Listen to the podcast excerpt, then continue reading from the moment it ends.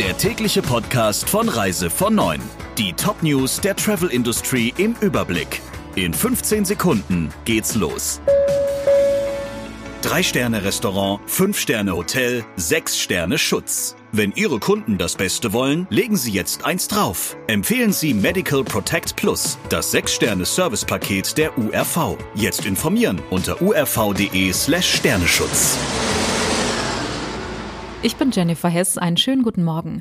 Fünf Unternehmen haben sich zusammengeschlossen, um die immateriellen Wirtschaftsgüter der insolventen Grimm Touristik Wetzlar zu kaufen. Es heißt, dass die Fortführung der touristischen Aktivitäten innerhalb der neuen GTW Touristik GmbH gewährleistet sein soll. Rund 20 langjährige Mitarbeiter des ehemaligen Paketreiseveranstalters Grimm Touristik Wetzlar sollen von der neuen Gesellschaft weiter beschäftigt werden und auch der bisherige Geschäftsführer Uwe Schneider bleibt mit an Bord. Und das neue Unternehmen behält auch seinen Sitz in Wetzlar. Die von Grimm Touristik Wetzlar aufgelegten Flussreisen will im nächsten Jahr Lüftner Cruises durchführen. Die Amadeus Rhapsody und die Amadeus Classic sollen damit auch weiterhin auf dem Busreisemarkt zur Verfügung stehen.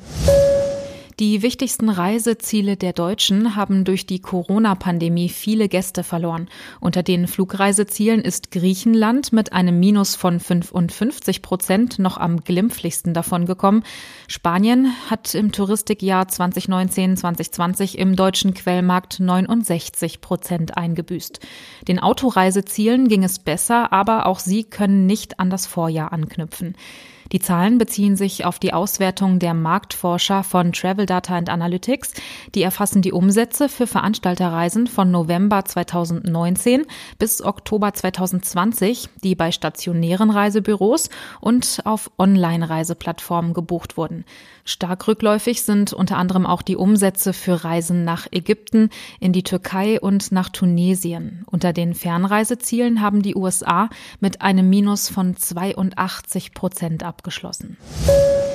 Veranstalter und Reisebüros bleiben kämpferisch. Laut einer aktuellen Umfrage des DRV sehen nur knapp vier Prozent der befragten Reiseveranstalter und drei Prozent der Reisebüros aktuell keine Perspektive mehr.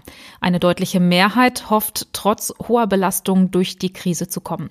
Rund drei Viertel der 200 Reiseveranstalter und 300 Reisebüros, die befragt wurden, verbuchen in diesem Jahr Umsatzausfälle von 80 bis 90 Prozent im Vergleich zum Vorjahr. Die überwiegende Mehrheit der Unternehmen stützt sich auch schon auf Überbrückungshilfen.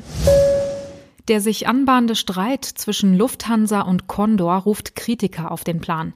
Der Vorwurf, mit Hilfe von Staatsgeldern würden Überkapazitäten und Preiskämpfe im deutschen Airline-Markt befeuert. Ein Berater schlägt deshalb eine Zusammenlegung vor. Deutschland braucht keine drei großen Ferienfluggesellschaften, hat Gerald Wissel von der Beratungsgesellschaft Airborne Consulting dem Handelsblatt gesagt.